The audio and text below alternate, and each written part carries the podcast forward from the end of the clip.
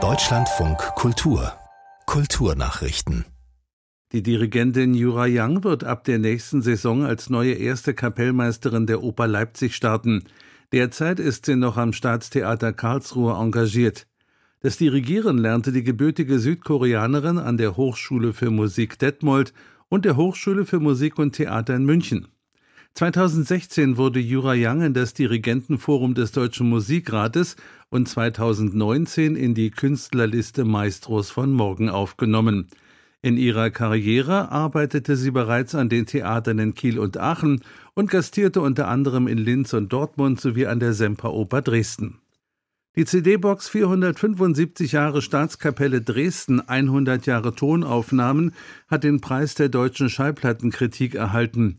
Auf insgesamt zehn CDs sind Einspielungen unter Generalmusikdirektor Fritz Busch ebenso zu hören wie Aufnahmen unter der Leitung von Richard Strauss, Herbert Blomstedt sowie dem aktuellen Chefdirigenten Christian Thielemann. Die Tondokumente würden sowohl die Entwicklung der Orchesterarbeit als auch die Modernisierung der Aufnahmetechnik widerspiegeln, teilte die Jury mit. Der Verein zum Preis der deutschen Schallplattenkritik ist ein unabhängiger Zusammenschluss von rund 160 Musikkritikern, Journalisten und Musikexperten aus Deutschland, Österreich und der Schweiz. Die Dresdner Staatskapelle wurde 1548 gegründet und gilt als eines der ältesten Orchester weltweit. Mit großem Optimismus fährt der Musiker Isaak zum Eurovision Song Contest am 11. Mai im schwedischen Malmö. Ich strebe den ersten an, aber ich mache es genauso, wie ich es hier gemacht habe. Ich bin bei mir. Entweder die Leute können das annehmen für sich oder eben nicht. Und wenn es der letzte Platz ist, der letzte. Wenn es der erste ist, ist der erste. Aber ich weiß, dass ich 100 Prozent geben werde und das ist das, was zählt.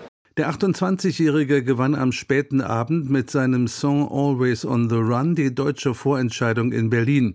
Er erhielt sowohl von der Jury als auch vom Publikum die höchste Punktzahl. Isaak war gegen acht weitere Bewerber angetreten. Platz zwei belegte Max Mutzke, der für Deutschland bereits 2004 am ESC teilgenommen hatte. Eine Bronzebüste des rumänisch-französischen Bildhauers Konstantin Brancusi galt über ein Jahrhundert lang als verschollen. Nun wurde sie in einem Auktionshaus in Bukarest der Öffentlichkeit präsentiert. Die Büste stellt einen Mann mit großem Schnauzbart dar und entstand nach Angaben von Kunstexperten zwischen 1905 und 1906. Modell stand demnach ein Kellner in dem Lokal in Paris, wo Brancusi zeitweise selbst als Geschirrwäscher arbeitete. Das Werk geriet anschließend in den Besitz der Familie des Kellners, ob als Geschenk oder als verkauftes Objekt sei unbekannt, hieß es. Danach galt es als verschwunden. Erst 2023 tauchte die Bronzebüste in einem kleineren Pariser Auktionshaus auf.